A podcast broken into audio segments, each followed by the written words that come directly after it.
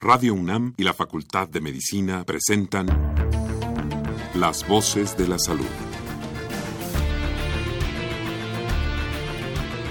Reflexión y análisis de las ciencias médicas. Acompáñenos.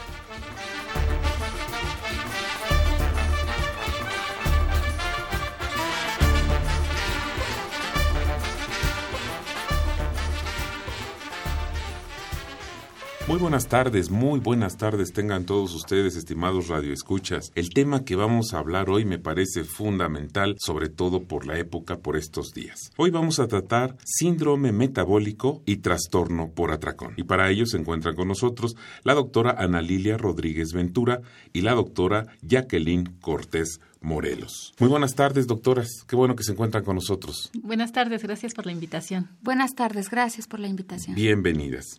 Pues bienvenidos al programa. Vamos a hacer una breve pausa y regresamos con ustedes.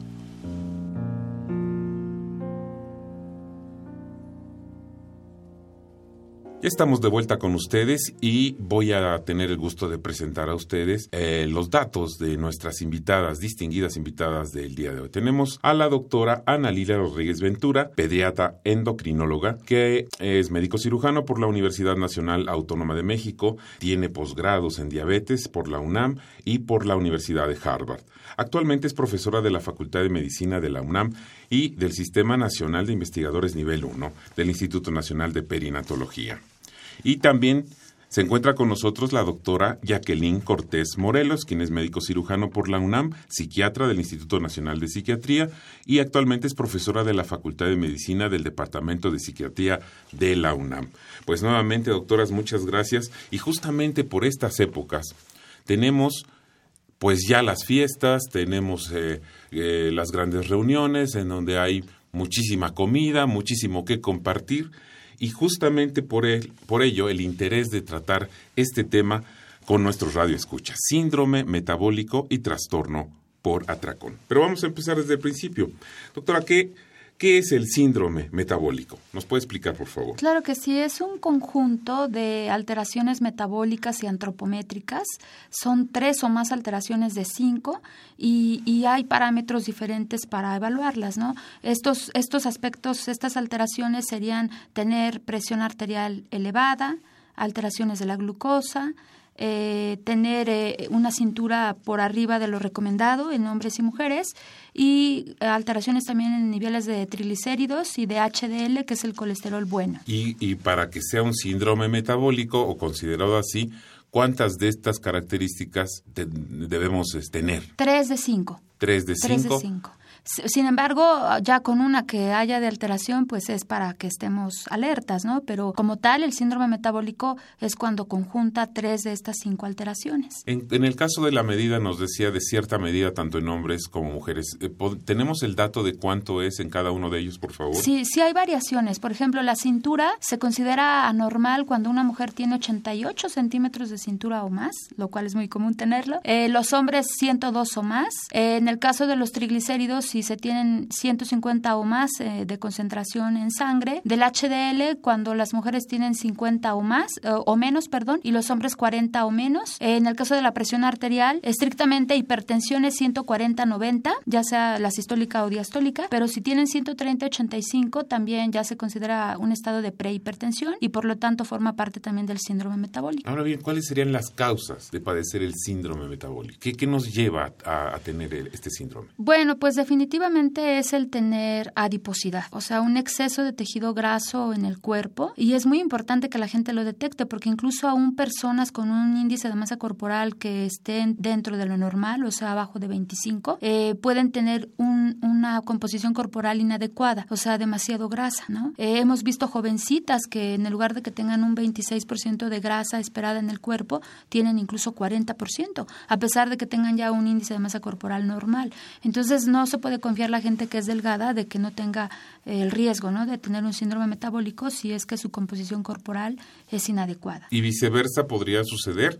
Me refiero que una persona que incluso tenga eh, exceso, que tenga adiposidad, como nos lo, nos lo platica, puede no tener este síndrome. Así es, sí, pero son los menos. La verdad es que si la mayor parte de las personas que presentan adiposidad por índice de masa corporal tan solo van a tener las alteraciones metabólicas, una, dos o incluso ya las tres, que propiamente sería el síndrome metabólico. Bien, ahora, ¿cómo se presenta, en quiénes se presenta este padecimiento? ¿Cómo es el proceso? Claro, eh, suponemos por lo que nos está diciendo cómo va a ir evolucionando esto, claro, hay un poco de más eh, peso, hay un poco de adiposidad, va creciendo esto y puede ser el resultante de esto, pero ¿en quiénes se presenta? Bueno, eh, es más común en, las personas adultas, sobre todo en adultos mayores, pero también es, puede estar presente en niños que tengan adiposidad, sobre todo en niños que tengan factores de riesgo como el hecho de haber nacido de mamás con diabetes gestacional o con mamás que hayan tenido obesidad en el embarazo, una ganancia excesiva de peso. Incluso la literatura demuestra que hasta un 50% de niños con obesidad que aparte tengan este antecedente de mamás con diabetes gestacional o que, o que estaban con obesidad en el momento del embarazo pueden tener ya el síndrome metabólico. Entonces sí puede ser muy frecuente, pero desgraciadamente en los niños luego no se busca porque se piensa que no tienen alteraciones de esta naturaleza y hemos visto que ahora ya tristemente los niños ya tienen enfermedades crónicas. ¿no? Qué relevante lo que nos dice sobre todo en un país en donde los niños están considerados como estamos considerados como el país con más niños obesos, debido a que a múltiples, a múltiples causas que quizás hoy no vendría al caso comentar, pero yo sí recuerdo que antes se decía, bueno, si está gordito el niño es que está sano denle más de comer al niño para que esté sano, para que esté contento, para que esté alegre. Nada más lejos de una buena salud, ¿no es cierto? Así es. Lo que pasa es que en México eh, tuvimos una historia de mucha desnutrición. Incluso los que nos formábamos como pediatras hace 20 años también, ¿no? Pensábamos y nos alegrábamos cuando veíamos un niñito con un índice de masa corporal alto, pero en realidad eh, ahora el problema es que la calidad de los alimentos es muy mala y la gente no se mueve. Entonces, esos dos factores son fundamentales, porque si no se mueven, dado, los avances tecnológicos, que uno nada más está frente a televisores, a pantallas, etcétera, y que aparte la calidad de los alimentos eh, ha empeorado con el paso de los años, ya no existe la cocina tradicional tan rica que tenemos en México, no hay tiempo para ello, entonces la gente consume todo lo industrializado y eso es lo que ha contribuido en una mayor parte a tener todas estas alteraciones. Por ello, el síndrome metabólico no está de presentarse en niños, aunque no es lo, lo, más, lo más normal. Lo más normal es que se presente en personas que ya tienen cierta edad. Pero justamente será que desde niños, quizás es mi pregunta, tuvieron ciertos hábitos que propiciaron que después continuaran con estos hábitos y después cambiar esta dinámica de comer cosas en exceso, cosas que tienen grasas en exceso, carbohidratos en exceso, eh, nos provocaron o nos van a tener que provocar este síndrome. Sí, qué bueno que menciona lo de los hábitos, porque todas las guías que hay a nivel internacional de tratar síndrome metabólico, obesidad y diabetes siempre dicen que lo primero es enfocarnos en un estilo de vida saludable, pero tristemente la gente no cree en esto y los mismos eh, eh, médicos, no, el personal de salud no quiere invertir tiempo en explicarle a la gente, en educar a la gente, porque aquí se necesita mucha educación para que entiendan la relevancia de los hábitos para desarrollar estas enfermedades.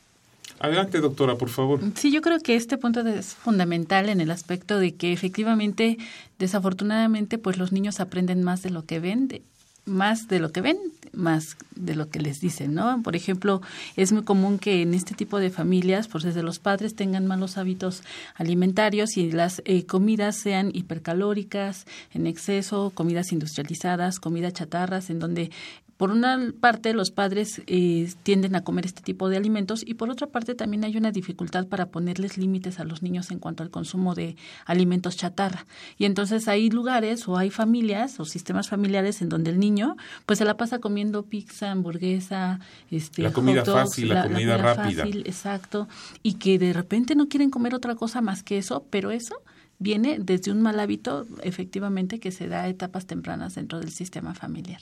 Y ahora, eh, eh, eh, ofrecer este tipo de comida incluso pareciera ser como, como un premio, como cierta recompensa, y después se empieza a volver un hábito, ¿no es cierto? ¿Cuántas familias no le ofrecen un día a la semana? Hoy, hoy tocan hamburguesas, los viernes de hamburguesa o los lunes de hot dogs, etcétera.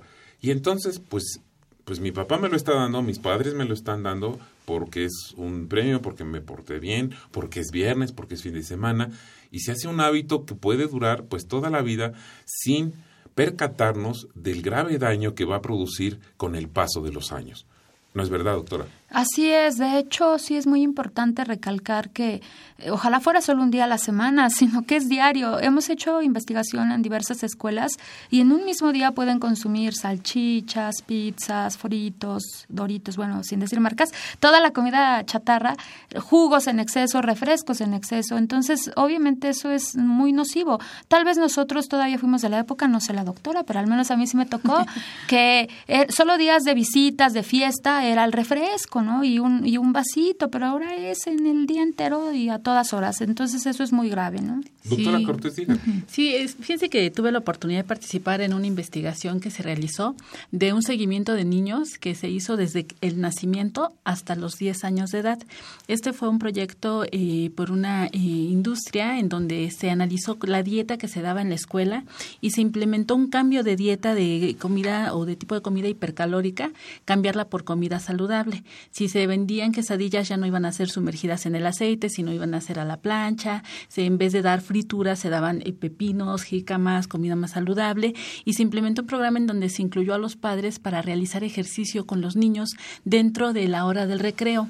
Incluso los padres participaron para hacer los conitos, las pelotas, los juegos y entonces este programa dio un impacto bastante positivo e importante en cuanto a la salud de estos niños porque dentro del proyecto de investigación se les tomaron muestras de sangre a los niños previo a la intervención que fue el cambio de dieta y el ejercicio y entonces se identificaron niños de 10 añitos que presentaban diabetes de esa que antes le daban a los abuelitos, esa diabetes tipo 2 que le daba a la gente grande y que eran niños de 10 años que ya tenían niveles de glucosa altísimos o de colesterol o triglicéridos, las grasas en sangre las tenían altísimas gracias a la dieta que llevaban en casa. Entonces se implementó el ejercicio, se implementó el cambio de dieta en la cooperativa escolar y eso dio un impacto positivo en estos niños que mejoraron en mucho su salud y sería muy bueno poder implementar todo esto en las demás escuelas para poder evitar todas estas enfermedades que acortan mucho la calidad de vida, la salud de, los niños y, de toda la población.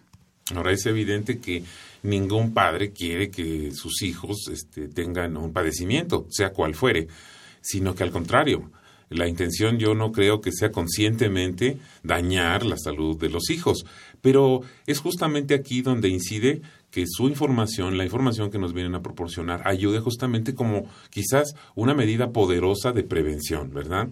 Así es. Eh, y, por lo cual, precisamente, es uno de los motivos de hacer este programa, informar a nuestra población para que con, con esta información, pues tomen sus decisiones y mejoren, causen la, la buena alimentación, los mejores hábitos para su familia. Ahora bien, eh, doctora Rodríguez, ¿Cómo detectamos, cómo se detecta el síndrome metabólico? Bueno, precisamente identificando los factores de riesgo, que el principal es tener exceso de, grasa, eh, tener adiposidad, como eh, actualmente están recomendando que, cambiemos el término de sobrepeso y obesidad para englobarlo en uno solo que sería adiposidad. Y, una vez que presenta adiposidad el paciente, más aparte malos hábitos, sedentarismo, eh, antecedentes perinatales eh, que le pueden marcar, como el hecho de, ser altos eh, eh, para su peso gestacional, para su tiempo gestacional o muy bajos de peso, pues son personas que se deben de hacer toda la evaluación. Medir cintura para identificar en, qué rango está, también medir la presión arterial, em, colesterol, triglicéridos y glucosa, que serían los cinco aspectos a medir, ¿no? Porque la glucosa también en 100 o más ya es alterada. Eso es importante que la gente, lo sepa, porque a veces hasta que tienen 200 dicen, ah, sí tengo diabetes. Y muchos pacientes me llegan con 150 dicen, ¿cómo que me quiere dar? No, pues ya le dio, porque si, diabetes es 126 o más en dos ocasiones diferentes, pero prediabetes o glucosa normal en el ayuno va de 100 a 125. Entonces, dentro del síndrome metabólico está tener una prediabetes a expensas de una glucosa normal en el ayuno de 100 a 125 o tener 126 o más en dos ocasiones diferentes, que ya sería incluso una diabetes, ¿no? Eh, no sé si existe un mito o realidad como lo podemos llamar, de que la diabetes es curable o es reversible. Yo a mí ya me dio diabetes, me tuve una medición alta, más de 125, pero ahora ya no la tengo porque ya me controlé. ¿Esto es verdad o es falso? Y una vez dada la diabetes ya no es reversible. Es muy buena pregunta. O ya no es reversible, sin embargo, cuando se detecta a tiempo, sí podemos con los cambios en los hábitos, hacer ejercicio, tomar suficiente agua, la comida saludable, sí se puede detener el problema e incluso no necesitar medicamentos. Yo tengo muchos pacientes que se hace un diagnóstico oportuno y no requieren de medicamentos. A lo mejor en un inicio que llegan descompensados se les da medicamento, ya sea metformina o insulina o alguno otro, y, ya conforme ellos eh, empiezan a normalizar sus hábitos, se, se les va bajando la dosis hasta suspenderla. Entonces a veces es por eso que la gente dice, no, ya me curé. Pues no, en realidad mientras sigan ellos en esa buena, eh, buen camino, buen SACB de un estilo de vida saludable, pues no van a tener problemas, ¿no? pero, controlado. Exactamente, pero evidentemente si, si vuelven a incidir en sus malos hábitos, en, en, los excesos. Exactamente, pues hasta el sueño tiene que ver. O sea, dormir poco también te altera la glucosa, te predispone a una diabetes, a la obesidad, porque te altera el apetito, entonces, o dormir poco o de mala calidad, ¿no? Entonces hay una serie de hábitos que nosotros les enseñamos en nuestro programa a los pacientes y la verdad es que aunque es difícil por el ritmo de vida tan acelerado que tenemos, la gente una vez que está consciente hace el cambio, ¿no? Como en esta escuela que menciona la doctora, seguramente lograron crear conciencia, porque el problema es ese, o sea, crear conciencia en la gente es muy difícil porque la gente está tan habituada a lo que hace que no está muy resistente, ¿no? A cambiar lo que según uno se le puede explicar en un momento dado, ¿no? Sí, doctora Cortés. Y justo en esta escuela no solamente realizamos estas medidas de intervención, sino que a nivel psiquiátrico, y bueno, como también soy especialista de psiquiatría infantil y del adolescente, vimos cuáles eran las enfermedades psiquiátricas que tenían esos niños. Y curiosamente la mayoría de ellos tenían trastornos de ansiedad y los trastornos de ansiedad se pueden acompañar de ingesta aumentada de, de alimentos por ansiedad, por nervios. A veces no tienen hambre, pero están picando y están comiendo por los nervios que pueden presentar. Y entonces como los trastornos de ansiedad son muy frecuentes en la población y son y tienen un factor hereditario, casi siempre estos niños también tenían papás que tenían algún trastorno de ansiedad. Entonces a estos niños eh, se les identificó principalmente trastornos de ansiedad, aunque también hubo un buen número de niños que tenían trastorno depresivo mayor y algunos otros diagnósticos menos frecuentes. Y entonces se les canalizó a atención de estos trastornos de ansiedad. Y hemos visto que una vez que se el trastorno de ansiedad, también la conducta alimentaria mejora. Cuando se canaliza a un niño o a un adolescente a tratamiento, pues también ahí podemos a lo mejor aprovechar para identificar algún papá que padezca el mismo trastorno, que también son papás que pueden estar comiendo por nervios y que además cuando tienen trastornos de la alimentación relacionados con aspectos emocionales, llámese ansiedad o llámese depresión, casi siempre, casi siempre tienen mayor apetencia por carbohidratos, por cuestiones así o muy dulces o pan o galletas o, o este, harinas y entonces este, se les identifica el trastorno, se les da el tratamiento para el trastorno ya sea de ansiedad o depresivo y automáticamente también mejoran sus alteraciones en el apetito. Sí, qué importante lo que dice la doctora, porque precisamente el abordaje para esto es un trabajo en equipo, ¿no? Debe de estar el psiquiatra, el psicólogo, el, el médico, endocrinólogo o internista y también los nutriólogos, o sea, y hasta activadores físicos, o sea, sí es un trabajo muy eh, que se necesitan muchos brazos y muchas cabezas para poderlo eh, solventar. Sin embargo, sigue habiendo también mucho mito de parte de la gente de que psicólogo no estoy loco, entonces ¿cómo crees que voy a ir? Entonces, ni psiquiatra peor. Es, no, sí, a eso ni, ni lo mencionan. Entonces, sí, sí vale la pena que la gente esté consciente que vivimos épocas muy difíciles en donde todos tenemos algún tipo de, y alguna intensidad de, de depresión, de ansiedad, etcétera, y por lo tanto debería de haber como, pues, una mayor aceptación, ¿no? Para tratarse. Y más si ya entendieron lo que es la educación en la alimentación y, y en ciertos hábitos que impactan mucho en su vida, pues, eh, y si no cambian, no mejoran, pues obviamente las partes de ansiedad y depresión seguramente no se han solventado, ¿no? Incluso hay publicaciones que dicen que el efecto de una comida saludable se puede perder si, si, si tienen mucha ansiedad o depresión porque se activan varias hormonas que son contrarreguladoras de la insulina y que pueden estar alterando, bloqueando el beneficio de una dieta saludable. Entonces, va de la mano todo, ¿no? Estar en un bienestar emocional, eh, en un bienestar físico, hacer el ejercicio correspondiente y una comida sana, ¿no? Mientras estaban conversando, mientras estaban platicando esto, estuve pensando en una, en una imagen que me vino respecto a justamente estos hábitos que hemos tenido heredados de padres a hijos, abuelos, etcétera, por el, el, la forma de comer, la forma de alimentarnos y en un efecto eh, de dominó nocivo eh, hay, un, hay un mal hábito que se va a heredar y que se va a heredar y entonces pareciera ser como que no va a nunca va a terminar.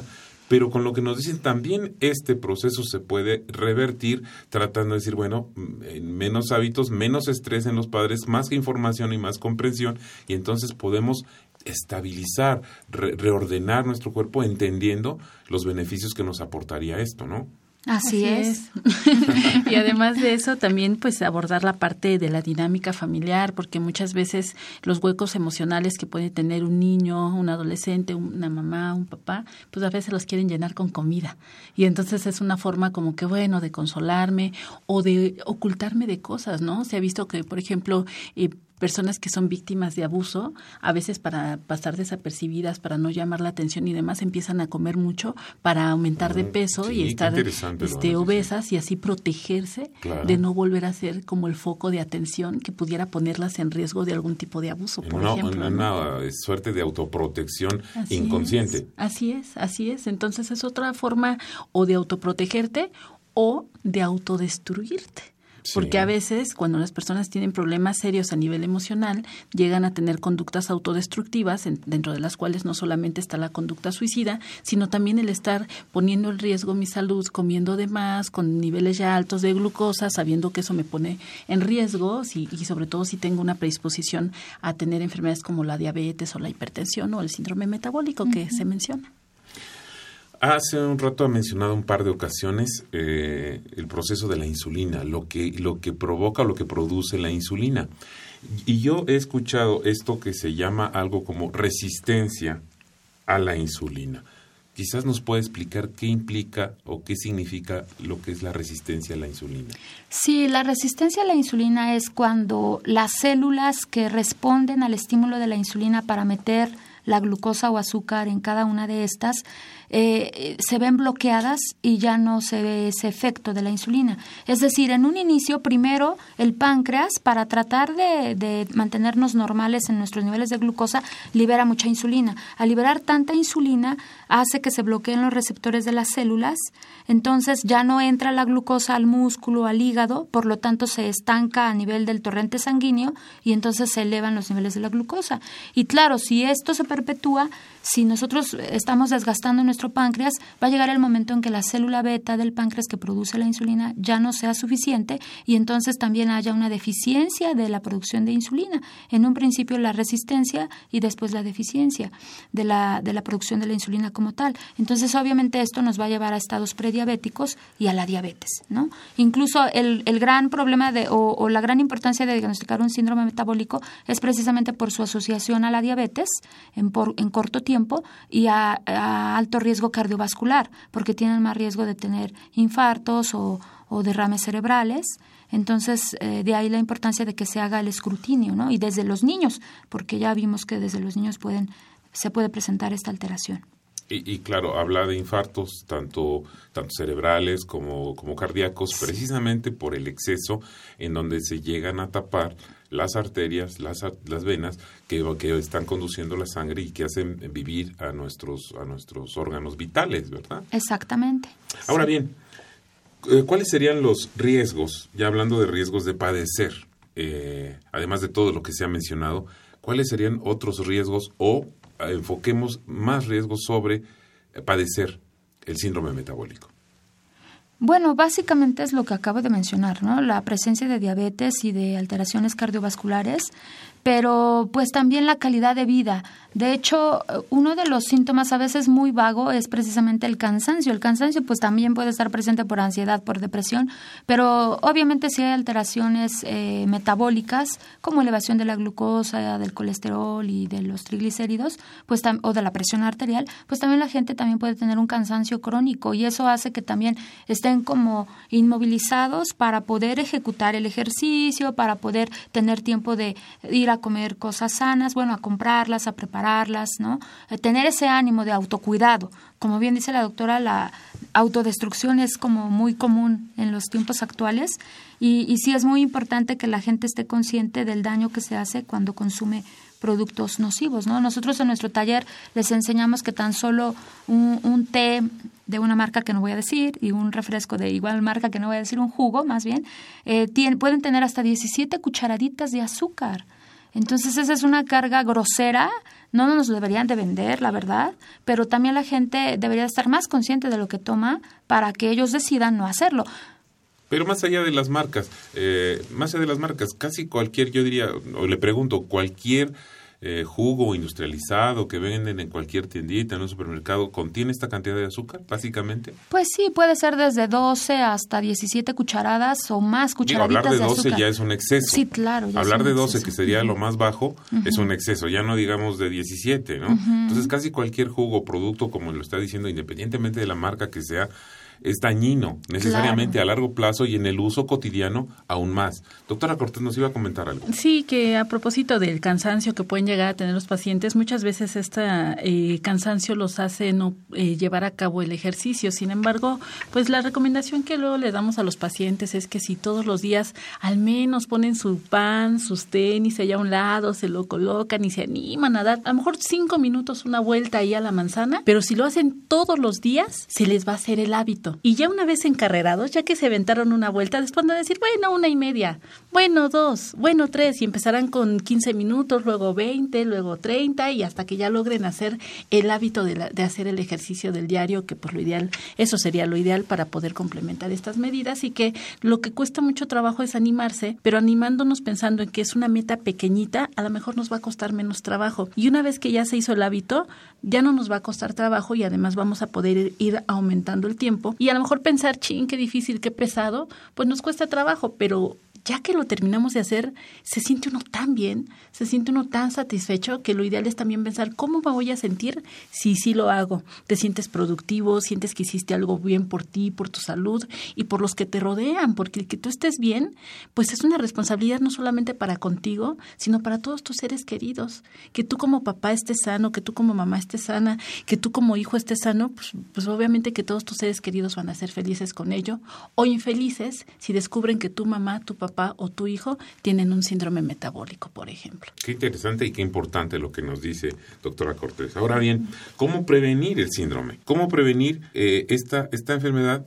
Amén de todo lo que nos han contado, ¿qué esfuerzos debemos hacer o desde dónde enfocar para poder prevenirlo? Bueno, la prevención real, verdadera, de raíz, es precisamente enfocarse en los hábitos. Eso es lo más importante. ¿Por qué en los hábitos? Porque se ha visto que el no desayunar tan solo crea un ayuno tan prolongado por las horas de sueño y, muchas personas ya llegan a desayunar, a tomar su primer alimento hasta las 10 o 12 del día. Y ese ayuno tan prolongado hace que el mismo cuerpo le acumule grasa. Y en general, gente que no cena para no engordar y, justo sube más de peso porque está acumulando tejido adiposo que la, le va a mantener como una reserva al cuerpo porque lo registra como hambruna. De hecho, nosotros hemos descubierto que en, nuestro programa que tenemos, que la mitad de las, de las personas que presentan obesidad o sobrepeso comen muy por abajo de lo que deben de comer. Y precisamente muchos presentan atracones. O sea, es decir, comen tres, cinco días o hasta más días, muy poquito, y de pronto Pero llega un día donde se comen el doble de lo que pudieron haber comido en esos días que ayunaron. Exacto, entonces eso es muy grave porque el metabolismo empieza a ahorrarle energía, se hace lento, y cuando llega a un exceso de gigantesco de comida, pues obviamente lo acumula como grasa. Por eso hay, a mí me encantan los dichos que dicen las personas porque tienen una sabiduría precisamente de experiencia, ¿no? Y hay gente que me dice, doctora, yo hasta por ver la lechuga engordo. ¿No? Y uno diría, ay, qué exagerada. Pues es cierto, o sea, realmente aunque entrara algo saludable, si todo el tiempo está eh, castigándose en su comida, pues así sea una lechuga, pues se va a almacenar como grasa. Entonces, por eso es muy importante que la gente se asesore con un buen nutriólogo, porque también hay nutriólogos que desgraciadamente cuando te hacen tu cuantificación de calorías dicen, ah, estás en 1500, para que bajes pues 1000. O sea, te, te, te sacrifican de, de, de comida y no es, no es eso. O sea, la gente tiene que comer lo que le toca por sexo, edad y actividad física. Entonces, eh, la gente tiene que estar consciente cuánto está comiendo para que no coma ni de más ni de menos que esté dentro de un rango de lo normal que le toca. Y, creo que eso se ha perdido mucho, porque precisamente con esto que va en relación con las alteraciones del sueño, la gente ya no está detectando bien su, su momento de, de, hambre y su momento de no hambre. Y es triste que muchos niños me dicen en el programa, es que no tengo hambre, doctora. Yo digo, si no es un viejito o una persona, ¿cómo es posible que no tenga hambre? Niños que literal comen mil kilocalorías cuando deben de comer a lo mejor dos mil. Entonces eso es algo muy grave que estamos observando. Adelante, doctora. Sí, esto de los hábitos del sueño sí impactan fundamentalmente en todo lo que tenga que ver con la, la, alimentación y cómo es que el metabolismo procesa lo que se ingiere, ya que sí se ha visto que por malos hábitos de sueño muchos chicos, sobre todo los adolescentes, se duermen en la, madrugada, dos, tres de la madrugada, en redes sociales, este, y, y lo que hacen es que recorren su ciclo sueño-vigilia. Se van durmiendo tres de la madrugada, cuatro de la madrugada y se van despertando una, dos de la tarde, alterando totalmente el metabolismo de la ingesta de los alimentos y de otras cosas. Entonces, se ha visto y se ha demostrado que las personas que no duermen y que no comen en los horarios que deben de comer, no solamente viven menos años, sino que engordan más por las alteraciones metabólicas que se dan también al alterar nuestro ciclo sueño-vigilia. Ahora, desgraciadamente, ya existe el síndrome metabólico. Ya se detectó, ya está diagnosticado. ¿Cómo es el tratamiento? ¿Cómo atender justamente para pues tratar de revertir? ¿Cuál sería el tratamiento? El tratamiento fundamental es enfocarnos en cambios conductuales, en cambios del estilo de vida. Eso es lo más importante, sin embargo es lo más difícil, porque mucha gente, aunque lo sepa o aunque lo entienda, por su ritmo de vida que tienen, a veces es difícil que lo puedan concluir o que puedan hacer todo, porque obviamente mientras más hábitos se sumen y a mayor tiempo, pues mejores consecuencias van a tener. Nosotros en el programa que dirigimos en perinatología, sí hemos visto que el 80% de los niños pierde índice de masa corporal, o sea, es altamente exitoso, dado que a nivel internacional solo hay un éxito del 20, 23%. Y justo nosotros nos enfocamos a cambios en sus hábitos del estilo de vida. Pero la, la información que nosotros les damos, o sea, no basta que se platique, les damos mucho material visual, incluso táctil, porque usamos réplicas de alimentos. Y la gente una vez que entiende lo que tiene que hacer y por qué lo tiene que hacer, es más fácil que lo haga. Además, trabajamos con familias, porque sabemos que si nada más le decimos la información al niño y, los padres no cambian, difícilmente, ¿no? Como bien decía la doctora al principio, no es lo mismo haz lo que yo te digo que haz lo que yo hago, ¿no? Y entonces ahí viene el trabajo de equipo que nos están diciendo. Evidentemente, ¿de, qué edad estamos hablando los niños del programa? ¿De qué edades? El promedio de la edad es de 12 años. Tenemos a niños y niñas de 12 años que tienen el problema, pero que si no tienen el apoyo evidentemente de los padres de la familia, comprendiendo de qué se trata el problema, no van a poder hacer sus cambios en los hábitos alimenticios. Evidentemente los niños van a consumir lo que les dan los papás. No es una situación de que yo decido qué como a los 12 años. Y justamente entendiendo este problema, entendiendo las bases y los cambios que se requieren hacer, habrá una mejoría y una detección temprana y una detención o una estabilización del problema intentando estos cambios alimenticios. Eso quiero entender. Sí, claro, incluso se pueden revertir muchas alteraciones metabólicas.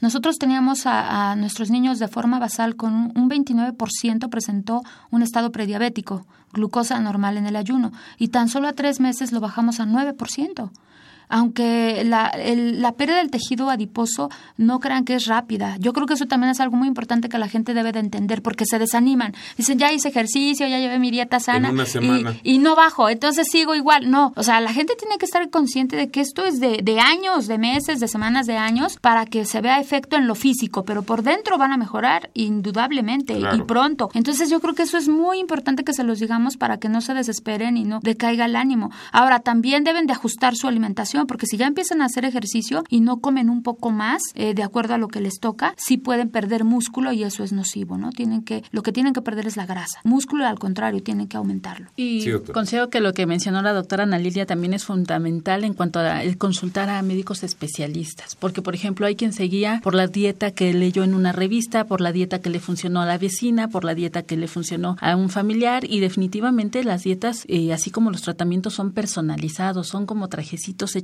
en la medida, en donde no es lo mismo hasta, en, hay quien dice soy de hueso ancho y parece broma, pero es una realidad. Incluso el, grueso de los huesos, este, los pliegues que se miden en una consulta con un nutriólogo especialista, pues es, va a variar y entonces la dieta va a ser personalizada en términos generales, las porciones, ¿no? Que se van a consumir, porque hay quien dice, no, pues yo pura fruta, pero la fruta tiene un azúcar llamada fructuosa y entonces hay quien come las raciones exageradas de fruta y entonces creen que están llevando una dieta, pero lo que lo único que están haciendo es sustituir unos alimentos por otros y de todos modos, pues muchas veces por eso es que no se obtienen los resultados.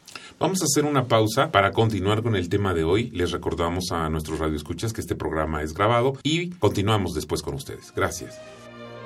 Regresamos con ustedes. Les reiteramos que estamos eh, con la grata compañía de la doctora Jacqueline Cortés Morelos y de la doctora Ana Lilia Rodríguez Ventura y estamos tratando el síndrome metabólico y ahora vamos a proceder con la segunda parte de nuestro tema que es el trastorno por atracón. Sí, aunque usted no lo crea, si es que no ha escuchado este tema, sí, hay un trastorno por atracón. ¿Qué son los trastornos de alimentación, doctora Cortés? Sí, hola, pues miren, los trastornos eh, de la alimentación son es aquellos eh, trastornos o alteraciones en mi conducta alimentaria que me van a alterar ya sea la absorción de nutrientes o la cantidad del consumo de los alimentos que estoy ingiriendo. Estos eh, trastornos alimentarios se van a clasificar en trastornos muy frecuentes como la bulimia, la anorexia, otro que se llama pica, otro que se llama trastorno por rumiación y el trastorno por atracón que el día de hoy nos compete.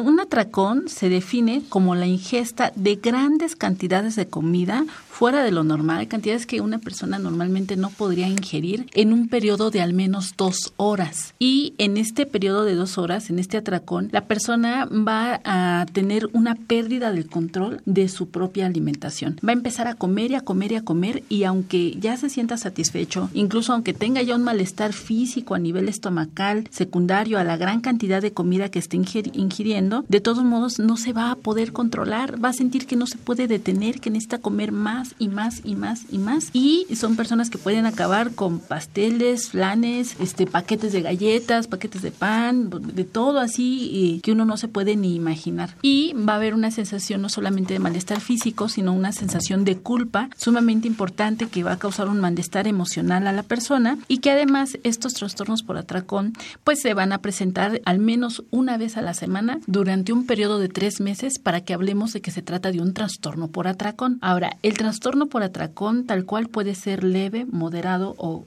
grave o muy severo, dependiendo del número de atracones que se den a la semana. Si hablamos de que se dan de uno a tres atracones a la semana, estamos hablando de algo leve. Si se da de tres a siete atracones a la semana, estamos hablando de algo moderado.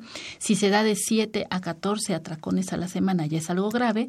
Y ya algo extremadamente grave sería que la persona se dé más de 14 atracones a la semana. Y esto es impresionantemente impactante porque eh, nosotros siempre decimos que para que se trate de un trastorno, que el trastorno por atracón es un trastorno de la conducta alimentaria y que tratamos los especialistas en psiquiatría, eh, para que hablemos de un trastorno psiquiátrico como tal, eh, tiene que haber una disfunción ya sea a nivel personal, a nivel familiar, a nivel social, a nivel escolar o a nivel de pareja.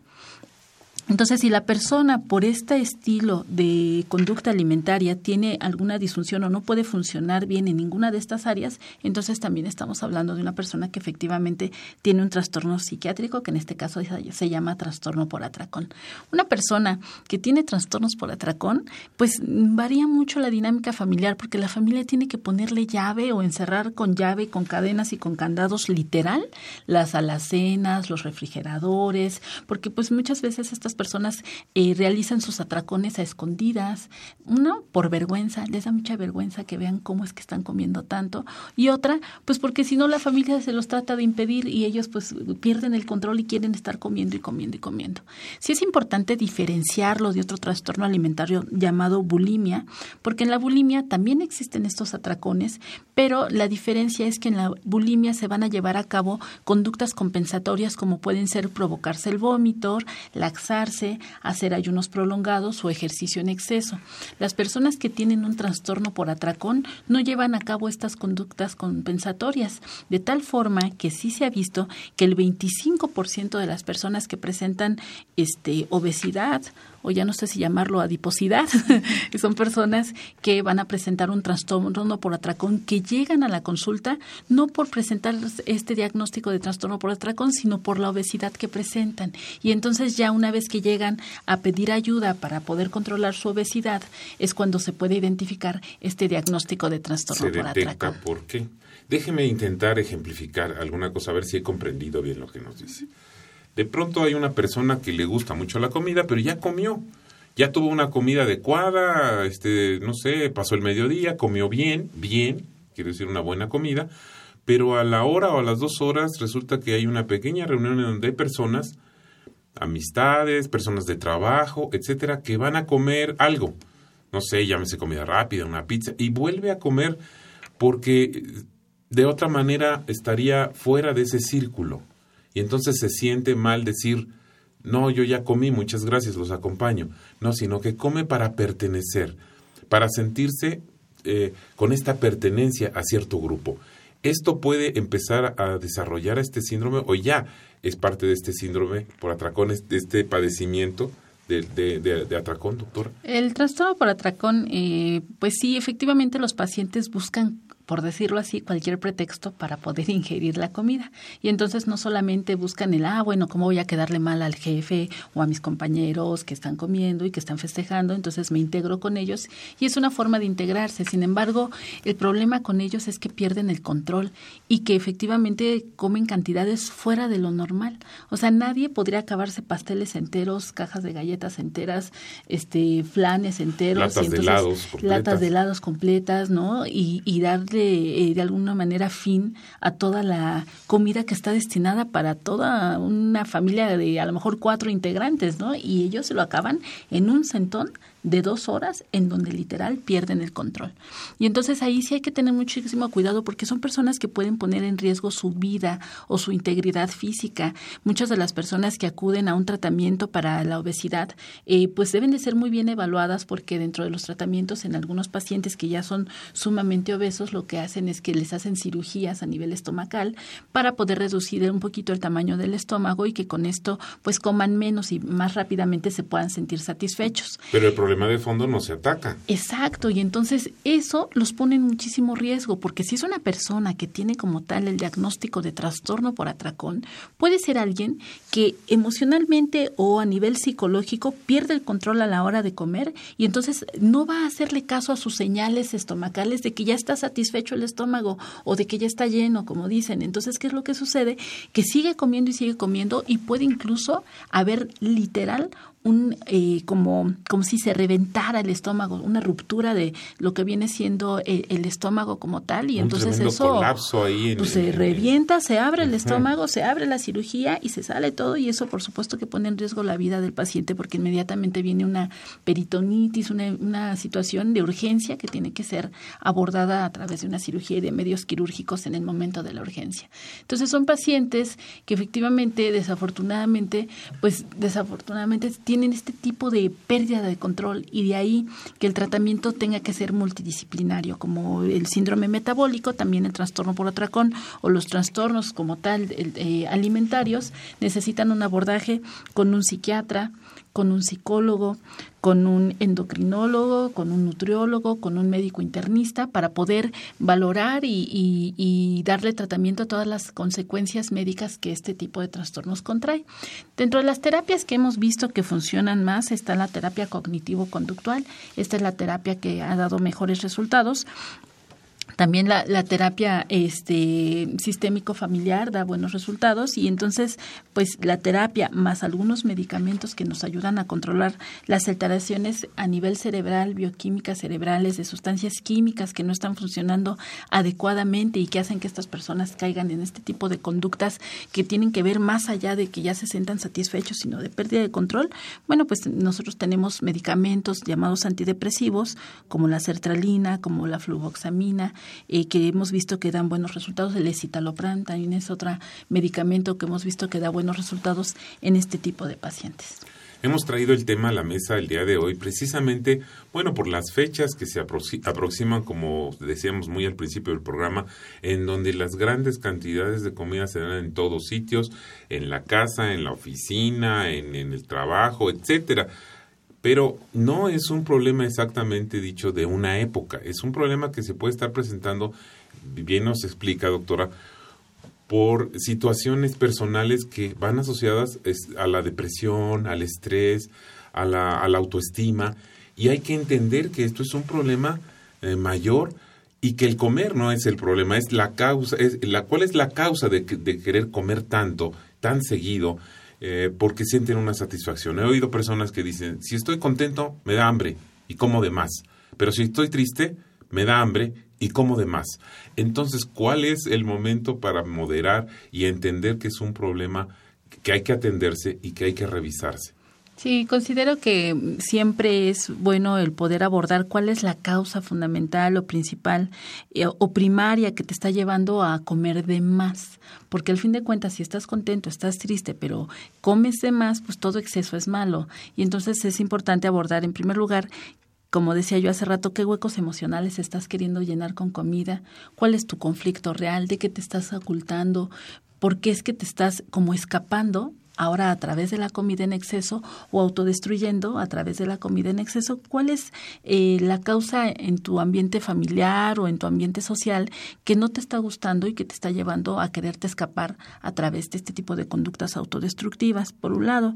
Por otro lado, pues también es importante resaltar que una persona, una vez que logra eh, darle solución o encontrarle respuesta a estos conflictos emocionales, va a poder también encontrar un equilibrio en la vida y va a poder tener otros satisfactores factores que no solamente sean el comer en exceso, por ejemplo. A lo mejor puede encontrar satisfactores a través de conductas saludables como hacer ejercicio, como convivir más, como ir a escuchar un concierto de música, como convivir con la familia, ir al cine, al teatro, qué sé yo, y poder encontrar esta satisfacción a través de otros canales que sean mucho más constructivos y mucho más saludables que sea el comer en exceso. Y me estoy imaginando que hay una gran cantidad de pretextos o de excusas que nos vamos a poner siempre para ocultar justamente que estoy mal y acudir con un especialista.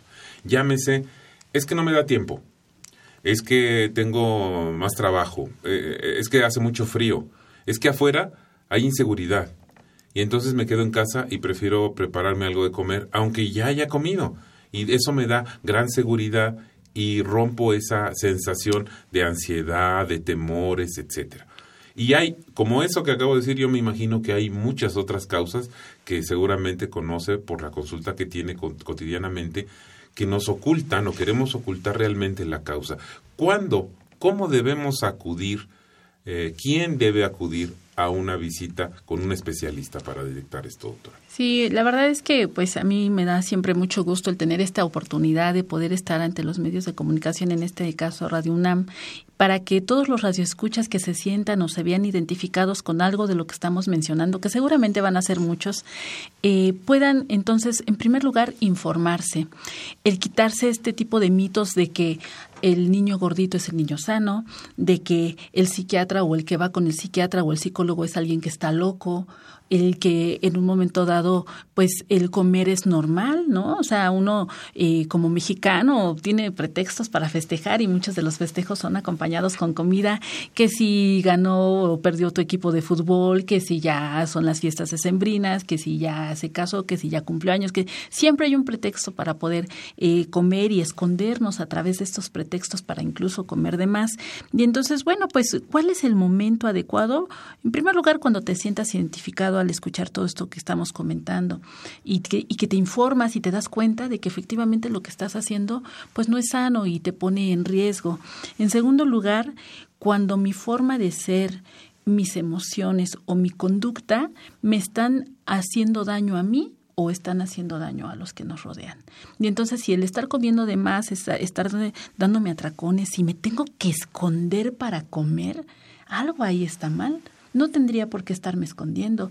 Si pierdo el control al estarme alimentando, si sé que ya tengo un sobrepeso, una obesidad o una adiposidad, como mencionaba la doctora Ana Lilia, y sé que tengo familiares o antecedentes de diabetes en la familia, de hipertensión eh, o de estas características, pues entonces pues lo ideal es acudir ahí con el especialista para poderme guiar, para poderme orientar y bueno, quitarme estos miedos y estos eh, como mitos de que o estigmas de que el ir al psiquiatra es malo, de que lo tengo también que estar escondiendo o incluso de que tomar los tratamientos psiquiátricos son malos. Muchas personas tienen un estigma muy importante a los medicamentos que manejamos en psiquiatría y dicen, ay no, me voy a volver adicto o me va a hacer daño en el hígado o en el cerebro, voy a perder inteligencia si es que tomo un medicamento psiquiátrico y la verdad es que ningún ninguno de los medicamentos que utilizamos para este tipo de trastornos ni te vuelven adicto, ni son eh, medicamentos que tengan un potencial adictivo, ni tampoco te hacen daño ni en el hígado ni en ninguna otra parte. Simple y sencillamente lo que ayudan o lo que hacen es que regulan el funcionamiento de sustancias químicas que no están funcionando ni bien a nivel cerebral y que esto es lo que hace que en un momento dado emocionalmente te desequilibres o pierdas el control.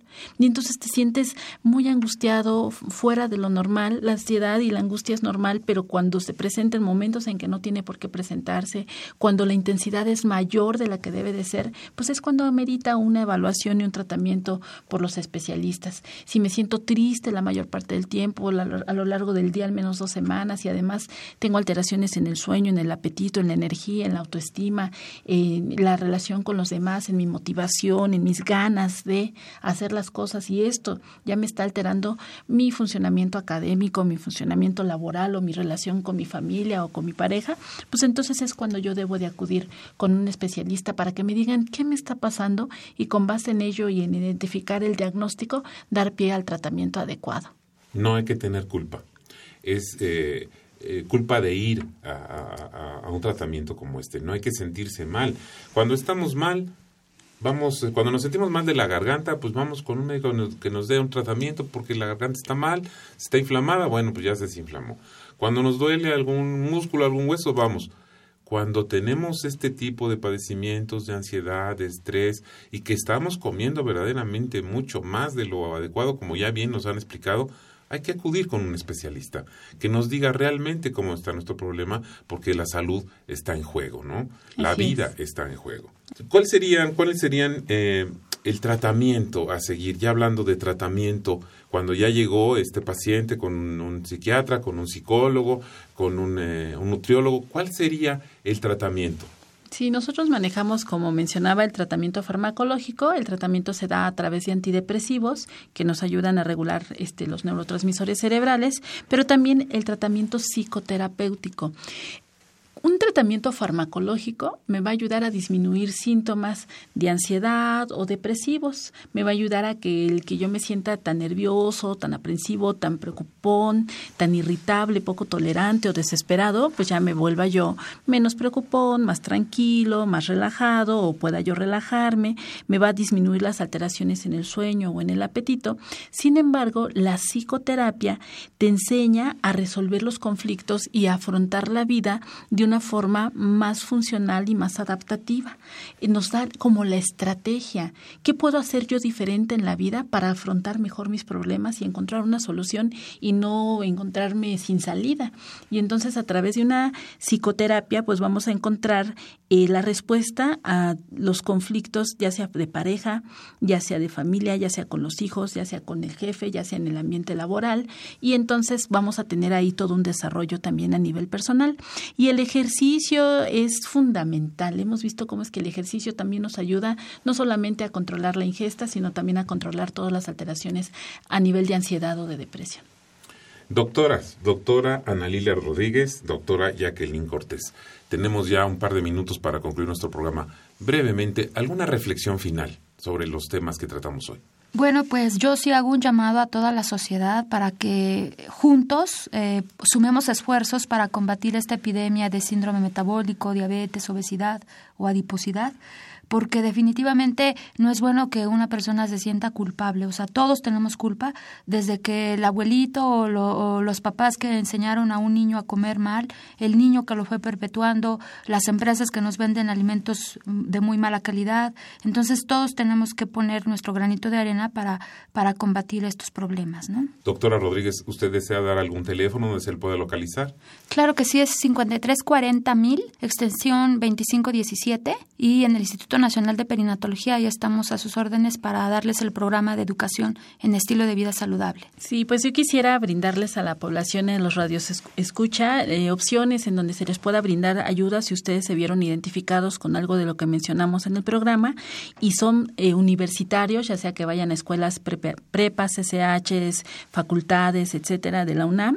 Tenemos el servicio en el Departamento de Psiquiatría y Salud Mental de la Facultad de Medicina de la UNAM. Basta con que vayan con su tira de materias su credencial actualizada y pueden pedir una valoración de primera vez y ahí contamos con todo un equipo de especialistas que podemos brindar ayuda. El teléfono de la UNAM es el 56 23 21 27 y el teléfono del consultorio es el 55 36 97 74. La población universitaria tiene eh, atención en frente de la Facultad de Medicina, pertenecemos a la, a la, Facultad de Medicina de Ciudad Universitaria para que podamos apoyarlos en lo que necesiten. Qué importante lo que nos acaba de decir. Muchísimas gracias a las dos. Quiero agradecer puntualmente su participación, su valiosa participación a la doctora Ana Lilia Rodríguez Ventura y a la doctora Jacqueline Cortés Morelos. Muchísimas gracias. Esta fue una coproducción de la Facultad de Medicina de la UNAM y de Radio Universidad Nacional Autónoma de México. A nombre del doctor Germán Fajardo Dolci, director de la Facultad de Medicina, y de la doctora Irene Durante Montiel, secretaria general, y de la licenciada Karen Corona, coordinadora de comunicación social y digital. Nos despedimos en la producción Erika Lamilla, en la conducción Alejandro Godoy, en los controles técnicos Rafael Alvarado. Muchísimas gracias, muy buenas tardes. Gracias. Gracias. Radio UNAM y la Facultad de Medicina presentaron Las Voces de la Salud. Reflexión y análisis de las ciencias médicas.